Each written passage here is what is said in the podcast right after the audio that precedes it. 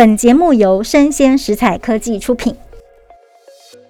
欢迎收听三十普拉斯烤杯生活，我是小莫，我是呆呆姐。今天我们要聊的主题是躺平主义，我就烂。阿姨，我不想努力了。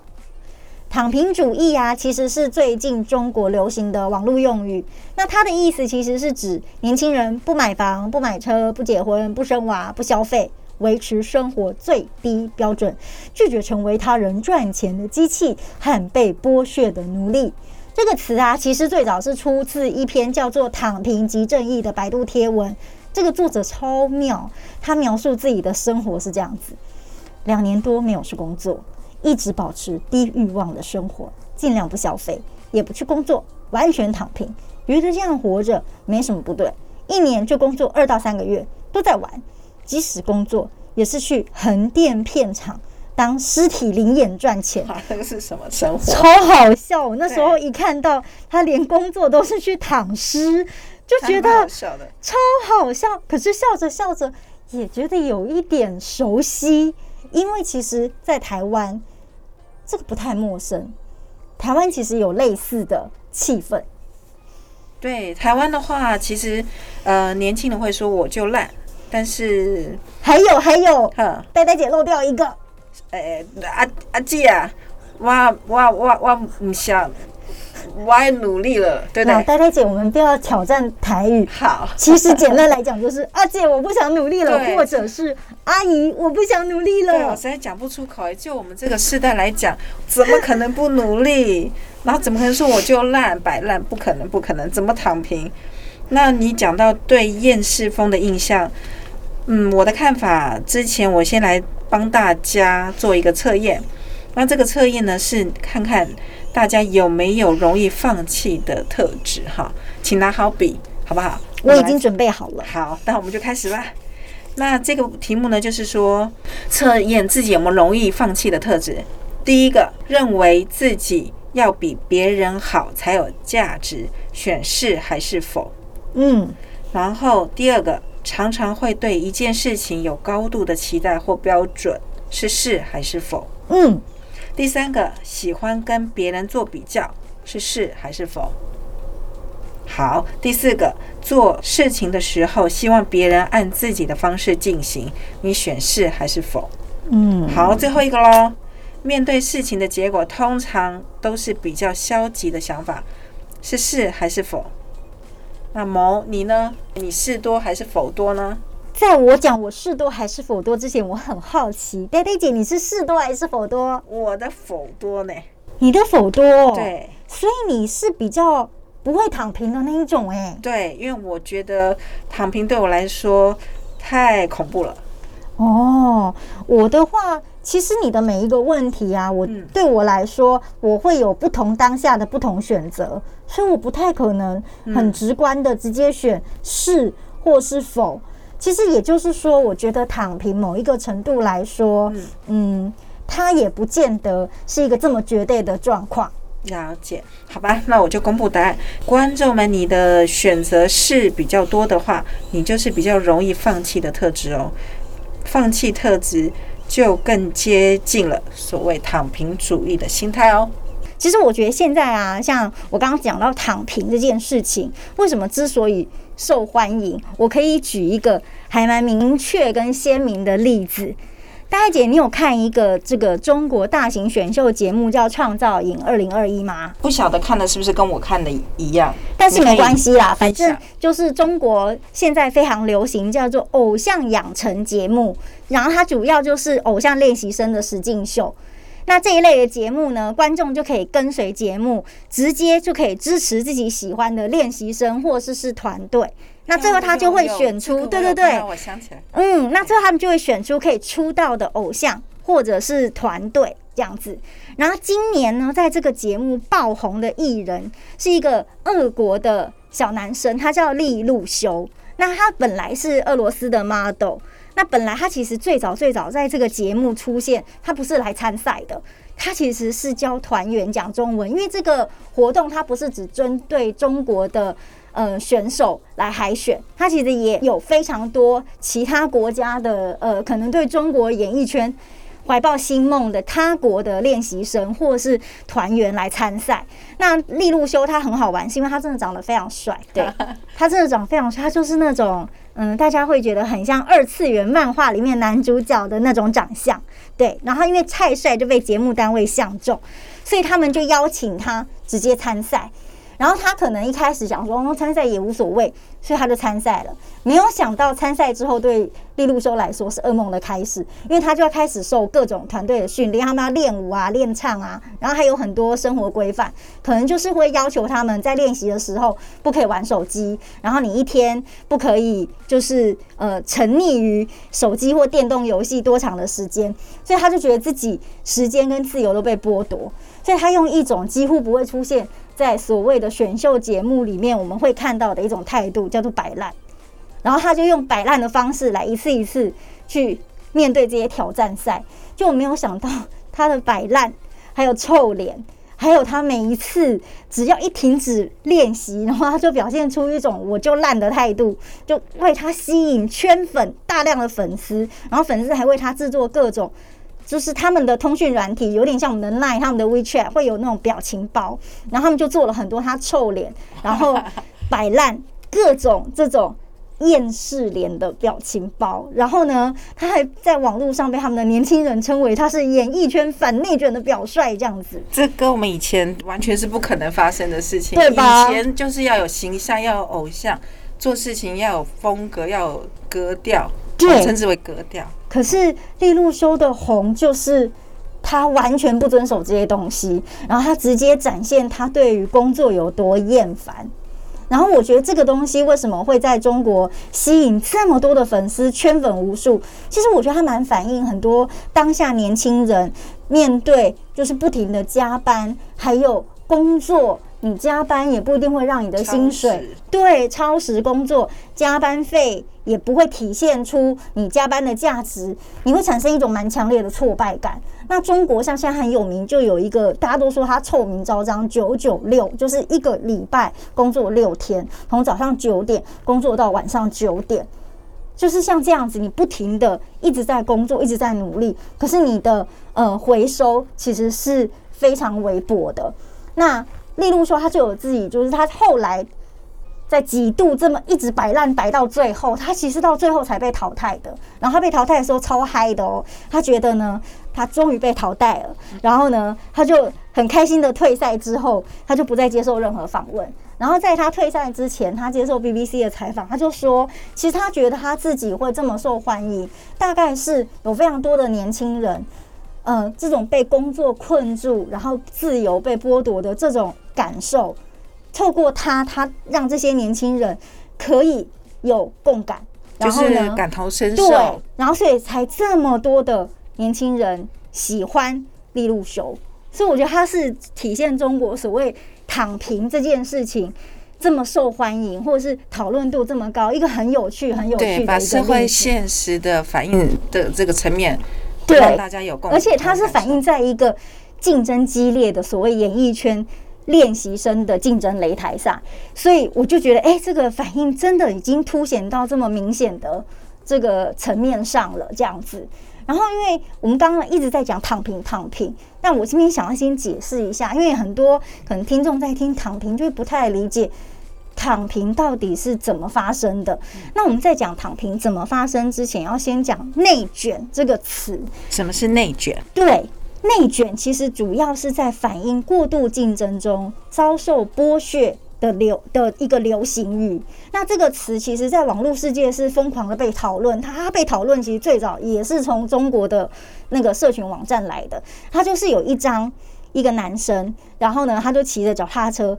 然后他一边一手握着龙头，另外一手还拿着笔电，然后就这样子骑着脚踏车，然后被人家拍下来，然后大家就称这个男生为“清华卷王”。哦，也就是说，即便你已经考上了清华，你还是没有办法松懈下来，你还是要这么努力。所以大家就觉得，即便你已经到达了国家就是最厉害的最高学府殿堂，你还是没有办法逃脱。对你还是在那个竞争的这个激烈底下不停的循环这样子。所以近年就中国一直在用“内卷”这个词，它其实就是讲一种恶性循环。例如像某一个员工，我已经完成工作，但是我还是坚决要加班。因为我要让老板觉得我是非常卖力、非常棒的一个员工，然后因为呢我没有下班，所以我同组的员工、其他同仁也不能下班，所以大家一起来挑战极限。那最后得利者是谁？但是老板啊，因为老板就得到一群就是一直自主加班，然后大家一直卖力演出的一群廉价劳工。这个就会探讨到另外一个问题，就是这样的加班是好的吗？真的是有？对公司产生高的效率吗？就会产生一些对，其实就会产生像这样的怀疑。那我觉得像呆呆姐讲的，你这个还是稍微可能不是在内卷之中，我们是在旁观的人会产生像呆呆姐这样的反问。可是自己在里面的这些内卷的年轻人，他就会觉得我工作成这样，然后我钱。也没有赚比较多，然后呢，北上广深或是我们台北，或者是哪一些大城市，首尔房价还是一样高不可攀，然后竞争成这个样子，社会的内卷激烈而且严重，所以后来。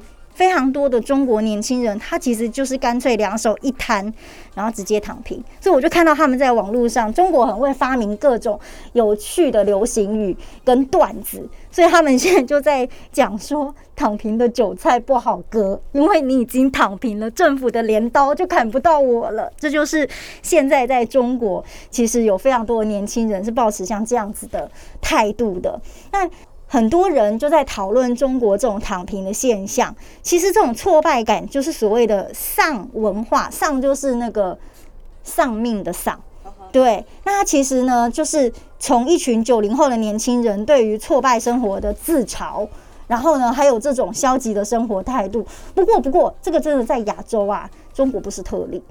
嗯哼，嗯，确实不是特例。在日本的话，有一种低欲望的社会；韩国的话，就有三抛、五抛啊，还有七抛或者全抛的时代。等一下，我要知道什么是全抛。全抛就是抛弃恋爱啊，抛弃结婚啊，抛弃生子啊，抛弃人际关系啊，购物、梦想还希望全部都抛弃。哇，对。那像香港的话，就是有佛系的想法。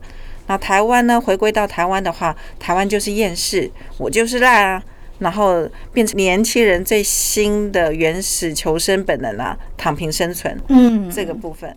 那其实现在今年的台湾人躺平求生存的概念是没有错的，在我们这个呃算是早一辈的人想法来看，今年的世代是没有错的。为什么？因为全球有一个共通点，因为疫情的关系，所以要居家求生。然后你出门，对，就反而变得是不对的，因为变种病毒又一波波来袭，最好的办法就是少出门，真的躺在家里，对，救国家，真的，对。哎，最近有好多这种迷因图，然后就是以前我们宅在家都会被别人骂说你这个废物都不去工作，你就是个死肥宅。结果现在我们躺在家就是防疫英雄，对，什么都不用做，然后就是像这一次。的防疫呢，就造成台湾目前共同的努力，似乎就是宅在家。政府不断的呼吁大众不要出门，你不宅都不行，你不废都不行。然后，所以躺平经济变成今年特别热门的趋势。哎，真的耶！这个疫情其实也带来了这个我们思考躺平这件事情另外一个翻转呢。不然，其实啊，最早大部分亚洲在探讨所谓的呃，不管是那个日本的第一欲望，对，或者是韩国的全抛，三抛五三抛五抛，或者到全抛，对，或者是像香港佛系青年呐，那台湾的厌世路线，或者是中国的躺平。过去我们在讲这个东西，在疫情还没有大起之前，其实我们都会把它跟闷经济绑在一起。也就是说，以中国为例，它其实是一九八零改革开放之后经济高度发展。那过去其实台湾以前也是这样啦。过去因为呢产业还在发展，整个社会的整个经济的那个动能跟动力它还没有饱和，所以每个人我只要努力，有空间，对我就可以得到机会。我的努力是会有回报的。不过后来慢慢的，当经济的发展速度趋缓，竞争愈发的激烈，年轻人就不可能像我们自己爸爸妈妈那一代，就是有这么大的机遇跟红利，也就是我的付出不会得到这么多的回收。那所以呢，很多年轻人网友，台湾人其实就会讲说，其实台湾早就躺了，对不对？对，其实啊，最早亚洲就是这种情况。像日本率先出现了二零一六年日本著名管理学家大前研一的低欲望社会书中有提到，日本年轻人没有物质欲望，也没有梦想，不想买房，也不想生小孩子，生育率、结婚率一次比一次低。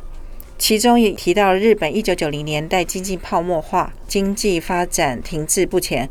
对于年轻人世代而言，努力累积财富也赶不上高房价。要买房就是请爸妈出钱呐，要不然就是直接接手上一代的房子来做维修改建。回头来想一想，躺平真的是好的吗？这让我想到一个笑话啊，就有一个笑话就说，老人家常说要多喝牛奶。喝牛奶啊，令人强壮。但是当你喝完五杯牛奶，你再去推墙壁试试看，会动吗？当然不会啊。对啊，那就改一下。那你喝下五杯高粱酒呢？墙壁不用你推，是不是墙壁就会自己走了？因为人就汪了嘛。对，所以呢，人还是要有欲望的。呆呆姐很幽默，这个梗点原来是汪。对，其实啊，我觉得在台湾进入二十一世纪之后啊，那。我们的薪水已经二十年其实是没有很剧烈的变化，基本上二十年前的年轻人进社会的起薪，跟二十年后年轻人进社会的起薪其实差不多的，对，是一样的。对，那这种低薪其实导致我们现在的年轻人还蛮容易就失去梦想，因为我们就是不管怎么努力，好像机会也不多，你也没有办法赚到很多钱，或者是你就一直被钱追着跑。所以在台湾，其实，在几年前就有特别呃有一个名词出来，叫“厌世代”，就是讨厌的厌。厌世代。对，就是很厌世啦，嘿，厌世的一代这样子。anky 啦，嘿，就 anky 这样子。那所以呢，就很多人就会觉得说，哎，自己就没有办法向上流动。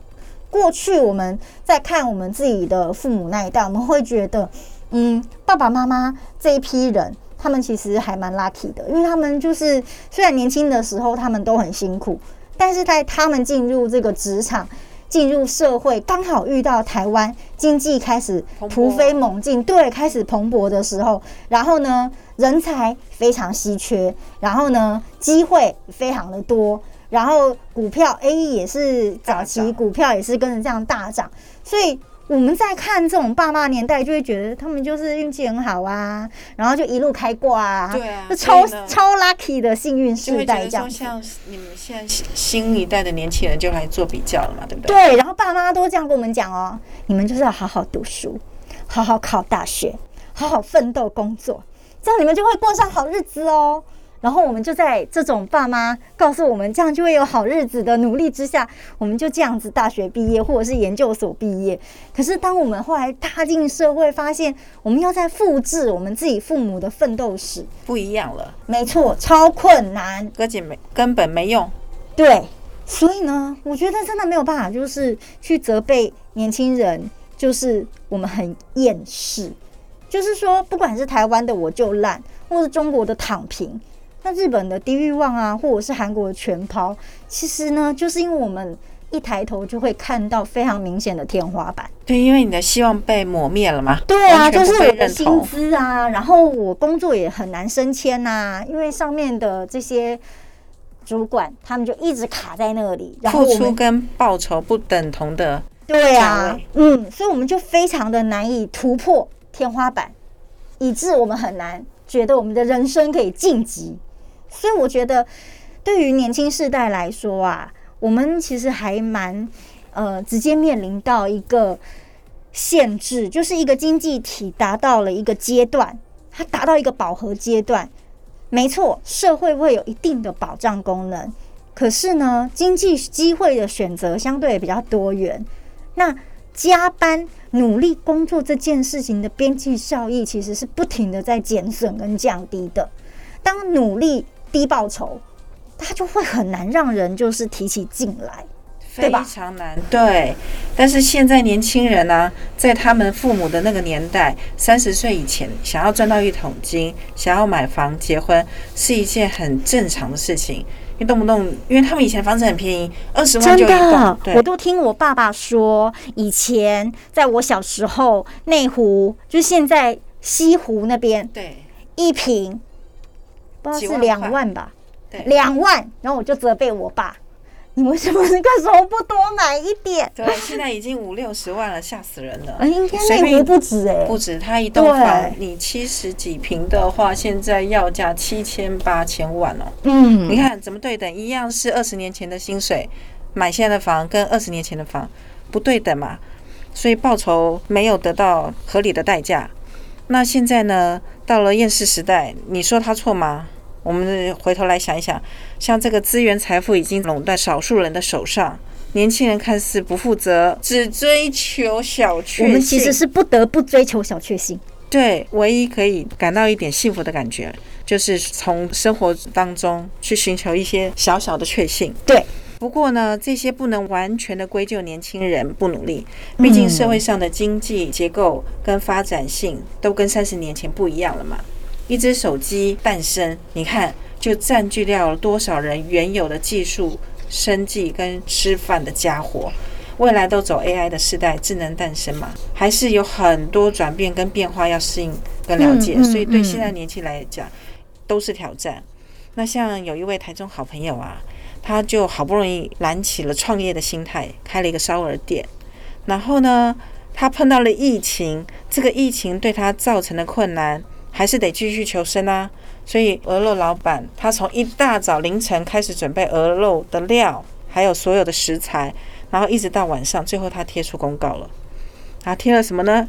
他说今天新增客户零，疑似客户零，境外客户零，本土客户零，餐厅局面很稳定，死亡鹅。他的那个鹅是他哦，就是卖鹅的鹅数这样子，鹅的数量死亡数量零，你说他不努力吗？哎，他自己把自己当 CDC 对不对？对，所以这就是他唯一的小确幸零。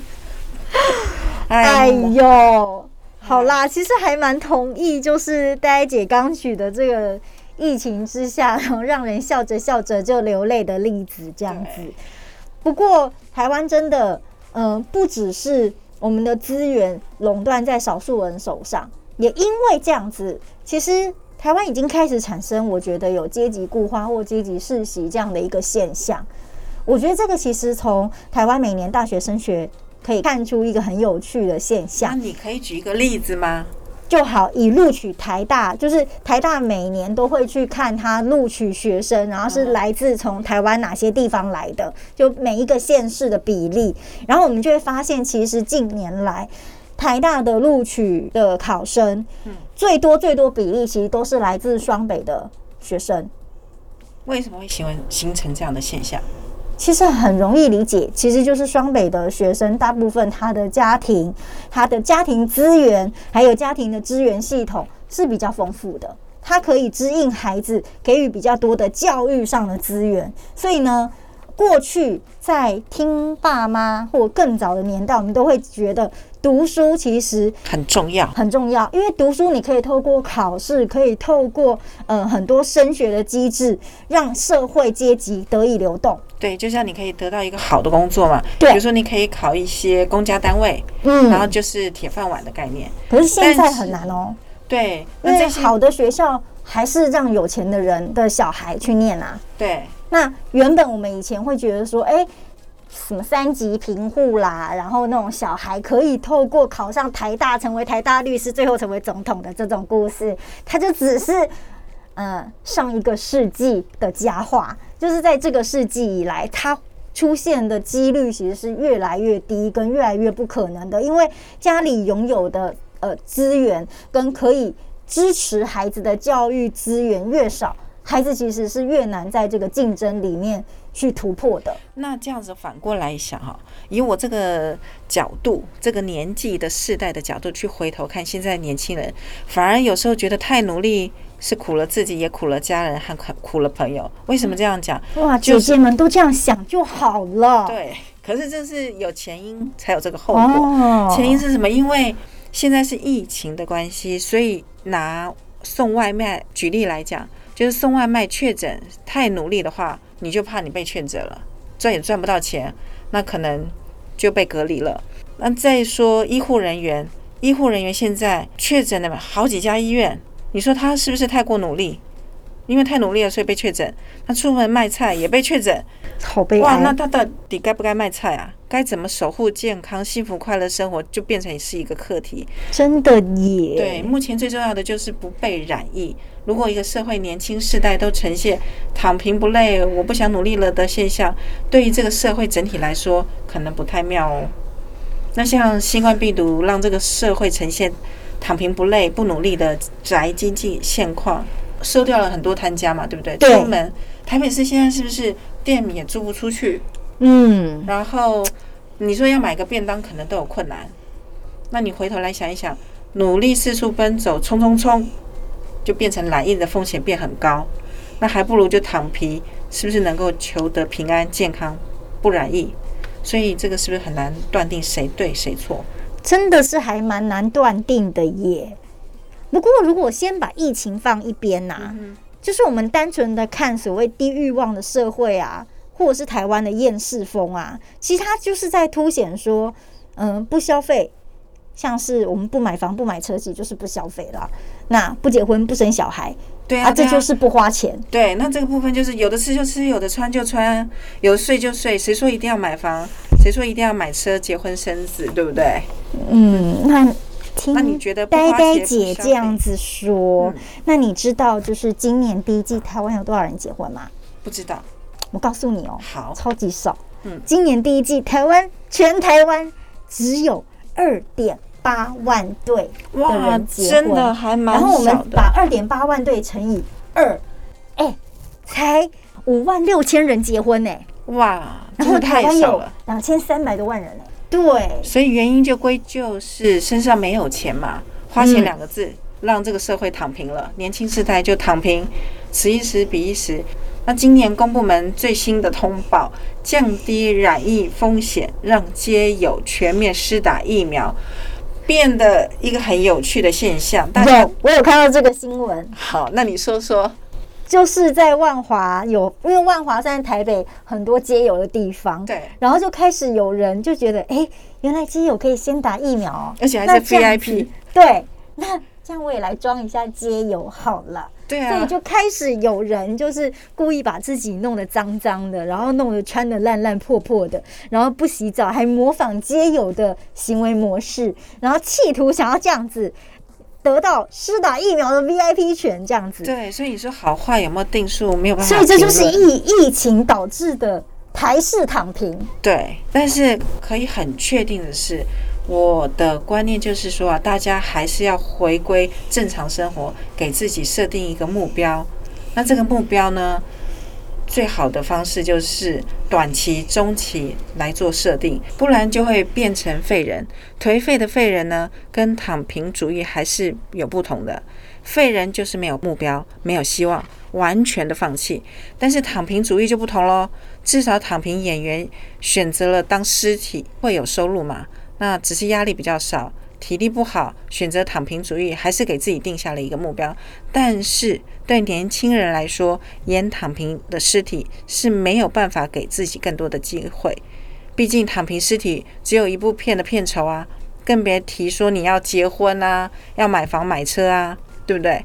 那今年新冠病毒就不知道有多少对的新人受到阻碍，没有能够受到亲友到场的群聚祝福，对不对？某你觉得呢？哎，其实我倒是觉得，以今年台湾的状况来讲，我们前面都讲啦，我们第一季才二点八万对结婚，所以其实，在台湾十五岁以上单身人口，我们有一千，就是将近一千万呢。所以其实，哎、好像对于有没有得到亲友的群聚祝福，也不是那么多人有影响啦。不过，不过啊，我觉得我们的结婚率这么低，结婚的人这么少，然后呢，生育率当然也相对的也是很低，就大家从就是嗯、呃今年也有另外一个很严重的话题，就是台湾少子化嘛，所以呢，不育不婚，其实对一个国家或一个社会影响是还蛮长远的。光是人口结构的改变，还有它随之而来国家财政的危机，就会让很多国家不得不你一定要出手来处理，就是相对应的解决的办法。而且台湾其实我都觉得台湾的。呃，办法都很直接，就是啊，如果大家都不太生小孩，那我们就赶快用生育津贴来鼓励生育。不过我个人觉得这就是头痛医头，脚痛医脚，效果哈好像很难在一时三刻，我很快就可以看到手那个效益。某提到这个的问题很好诶，头痛医头，脚痛医脚，的确解决不了每个人跟国家的问题啊，对不对？没错，嗯，不过我觉得民主社会。其实还是呈现一个比较开放的态度啦，就是说，面对于年轻人啊，躺平、不婚不育，那他也没有办法拿个鞭子在后面催你，你赶快去给我结婚。但是有一个国家，他还是可以这样做，那个国家叫做中国。中国啊，他现在面对他的躺平舆论。就是现在年轻人大家都觉得躺平还蛮潮的这件事情，中国就开始塑造一种媒体舆论，并且还加上道德绑架，然后呢，再到他的生育政策，就是要让年轻人站起来，然后他就要塑造一种哦，躺平很可耻，我们可以认命。但是我们不可以躺平，或者呢，开始有一些长者啊，像什么北大的教授啊、清大的教授，然后就出来跟年轻人谆谆教诲说，年轻人躺平是对自己的人生不负责任的一种行为，这样子。那再来就是他今年有推出一个三胎三胎的政策，其实他都是哈，我觉得是国家面对大批年轻人。在躺平这件事情的这个热度跟热潮的一个回应啦。那我觉得中国它现在的这个呃官方的舆论，或者是说他们在营造的，其实就是要让年轻人再回到市场，再回到就业市场，再回到婚育市场，并且再回到消费市场。例如呢，为什么年轻人可以躺平？因为我真的不需要出去玩，我在家里，我一联网。手机，我就可以玩电动，然后我就可以有动漫，我就很开心啊。所以呢，如果可以把年轻人从家里赶出去，他就必须要到实体的世界去消费。那再来呢？诶，生育这件事情，起码他就会强迫妈妈花钱，因为对于母亲来讲，你生孩子你是不可能不支付养育的成本的。对对，所以其实他们就透过像这样的方式，想办法让人再回到市场。然后呢，想办法让人又把钱掏出来，它叫供需平衡嘛。对，其实就是回到这个东西。不过我真的真的觉得啦，对于政府来说，他当然很怕人们低欲望，因为其实就扣回到我们前面讲的，低欲望你就不花钱不消费，其实社会的经济动能它其实就是会停滞。不过啊，从个人角度来看啊，低欲望的生活其实不是坏事。因为我们为什么说人活一辈子一定要追求建功立业赚大钱啊？我们为什么一定要追逐成功？但我还是蛮好奇，像呆呆姐，你们的这个认真努力工作的时代，你们是怎么来看待就所谓成功这件事情啊？成功这件事情对我来说，我还是想要去追逐它，因为我不甘心这辈子就这样子活着。那。最好的例子就是说，我之前创过业、开过店、做过生意，我很努力的工作，拿生命工作，不眠不休的工作，然后曾经付出，对家人、对待孩子都是百分之百付出，没有代谢。每一个阶段我都很认真哦。我回头去想，觉得很值得，因为我没有松懈过自己。原因是为什么？最好的反应是反映在，嗯，我遭到家人背弃的时候，我很难过，心也很痛。可是呢，因为之前的努力，我没有后悔，所以我一觉醒来的时候，面对工作，我还是把它做好。那那是我认真付出嘛，我无愧于心。那家人怎么想，就他的事情了。我还是支持要有目标，设定目标，好好的工作。所以，其实从呆呆姐你来讲，我觉得你讲的可能不是一般定义的赚钱，或者是一定要哦扬名立万这样子。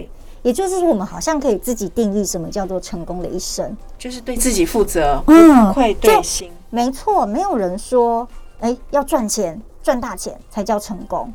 然后也不一定说我一辈子都跟爸妈住，然后呢，我没结婚、没买房子、没生孩子，但我只要呢很清楚我自己的人生意义，这好像没有人是可以来批评我什么，好像也不代表说这样子是失败或者是不成功的人生。对，因为你这是你的选择嘛，因为你做下了这个选择，你就会去面对，在这一一次一次的选择，一次次的成长，一次一次的不断提升自己，我觉得是好事。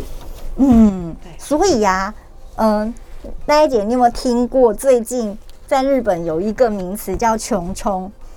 穷充没有，就是很穷的穷，充实的充，它的意思是指说，呃，贫穷但却很充实。其实就回应到我们刚刚讲的，成功不会只有一个，就所谓的成功定义，它不会是一个固定的定义。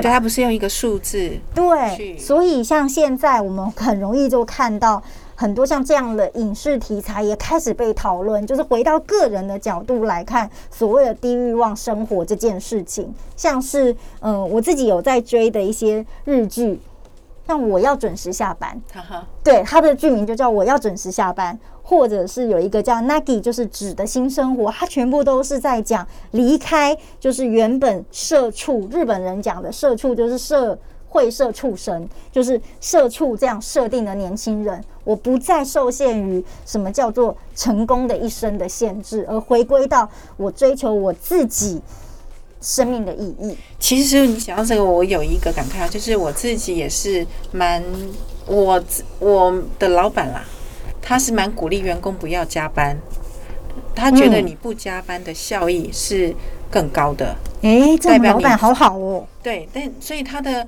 观念我觉得蛮不错的，那我也认同，所以我就愿意更卖力，把所有的精神跟体力专注在这帮他嗯效命的这件事情上。所以老板也是有对焦到年轻人的时代了哈。对，我觉得老板的这个想法其实也是还算是有对到刚前面讲的我要准时下班的这个年轻人的想法，然后再来，我觉得，嗯，如果我们不要去讲所谓呃成功过去既定的成功的一生，另外一个很重要的点应该是打破一些框架。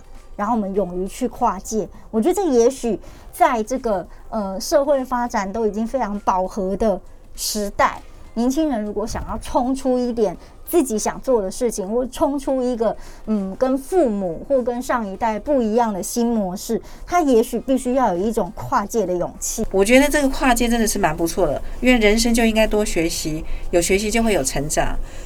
那我其实回头来要感谢某跟这个节目单位，因为他让我能够共同参与这个广播的机会，也是一个成长，我觉得还蛮不错的，还蛮开心的。来，我要来就是稍微修正一下，我们其实这个比较广播，我们其实是一种新的形式，我们其实是太老旧哈。嗯，也不能讲老旧啦，因为大部分人会很直接的想到是广播，但 podcast 其实某种程度它就是一种呃直接对应到最新的内容、数位内容的变化，它就是一种高应变力的一种展现。然后我们把过去大家熟悉的东西转移。的一种能力，我觉得这也是现在非常多年轻人进入所谓的数位内容，不管是做 YouTuber 或 Podcaster，或者是更多我们现在还不一定是大家这么呃熟悉的一些领域，我觉得这就是一种冲破框架的做法。